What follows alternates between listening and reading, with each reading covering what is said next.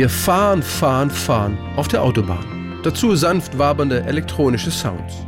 Es waren ungewohnte Klänge, mit denen die Düsseldorfer Band Kraftwerk 1975 aus den Radios tönte. Elektropop hieß der, bis auf den Gesang, ausschließlich elektronisch produzierte Sound. Kraftwerk wollten in Deutschland Mitte der 70er Jahre musikalisch bewusst neue Wege gehen, erklärte Keyboarder Ralf Hütter damals in einem seiner seltenen Interviews. Ja, für uns war das mehr ein Problem, überhaupt Musik machen zu können in der Bundesrepublik oder so nach dem Krieg, wo die lebendige Musik, Alltagsmusik äh, verschwunden war. Die war ausgelöscht.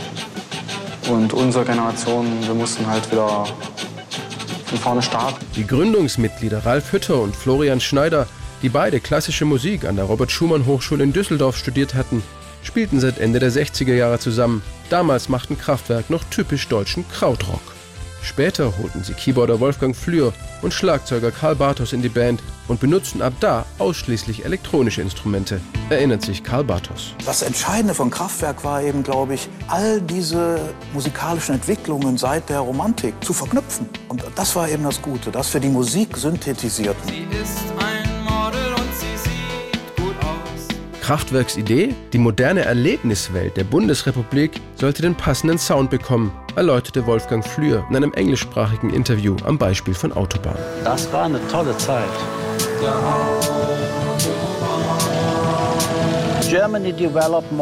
Deutschland hatte sich nach dem Krieg stark entwickelt. Neu aufbauen. Es wurden mehr und mehr Autobahnen gebaut. Es gab immer längere Strecken, auf denen man immer schneller fahren konnte.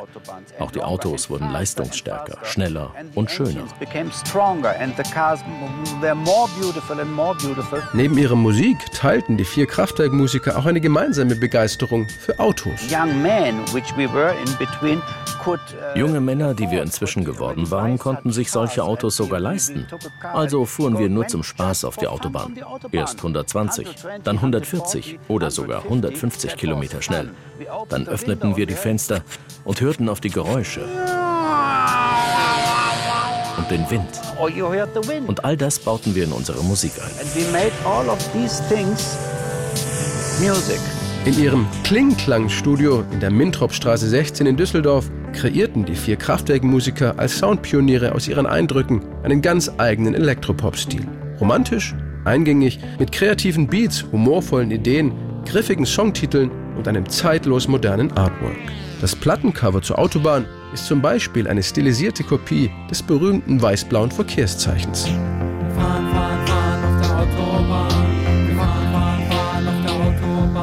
Das Album machte international Schlagzeilen und verkaufte sich fast 200.000 Mal. Die Single Autobahn schaffte es 1975 in den deutschen Charts in die Top 10, erreichte in Großbritannien Platz 11 und stieg sogar in die US-Charts ein, wo erst auf Platz 25 Endstation war. Kraftwerk werden mit ihren elektronischen Klängen zu Pionieren der späteren Hip-Hop, House oder Techno-Sounds. Ihre Songs sind schon lange Kult, werden gesampelt und haben sich dabei eine zeitlose Qualität bewahrt.